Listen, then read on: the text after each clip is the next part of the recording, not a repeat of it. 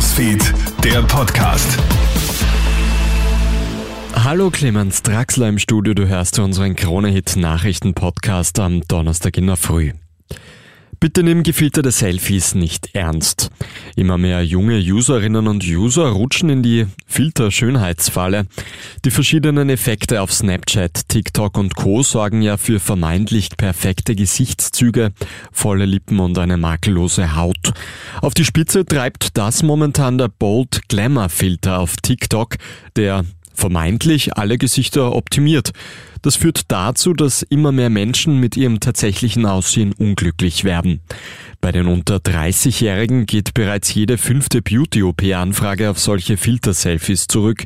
Schönheitschirurg Alexander Siegel die Leute sehen dann eben das und irgendwann ist man dann also mit seinem Selbst wahrscheinlich so absolut nicht mehr zufrieden und man findet halt dann auch keine Ruhe mehr, wenn man denkt sich, wenn ich so ausschauen würde, dann würde vielleicht das oder das passieren. Nur ist es halt leider nicht erfüllbar, dass er nachher dann wirklich so ausschaut wie mit diesem Filter. Am burgenländischen Neusiedlersee ist gestern Nachmittag ein Großbrand ausgebrochen. Eine Erntemaschine gerät bei Winden am See in Flammen. Das Feuer greift schnell auf das Schilf über. Der Nachthimmel verfärbt sich teils blutrot. Mehr als 20 Feuerwehren und auch ein Löschhubschrauber waren im Einsatz. Schlussendlich brennt eine Fläche von mehr als sieben Fußballfeldern ab. Der Einsatz dauert bis in die frühen Morgenstunden. In Linz wollen Bauern und Bäuerinnen auf die Auswirkungen der Klimakrise aufmerksam machen. Von dem Landhaus in Linz läuten gestern daher Dutzende Kuhglocken. Die Landwirtschaft ist besonders schwer von der drohenden Trockenheit und den Überschwemmungen betroffen. Die österreichische Berg- und Kleinbäuerinnenvereinigung fordert daher, dass mehr für das Klima getan wird. Die Aktion mit den läutenden Kuhglocken soll jeden Tag stattfinden.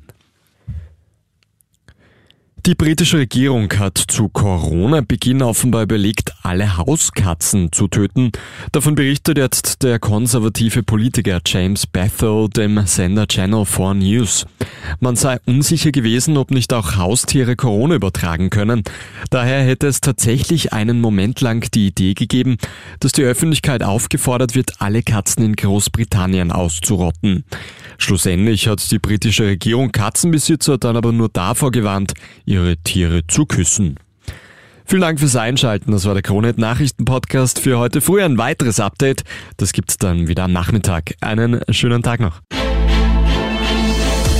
Krone Hits, Newsfeed, der Podcast.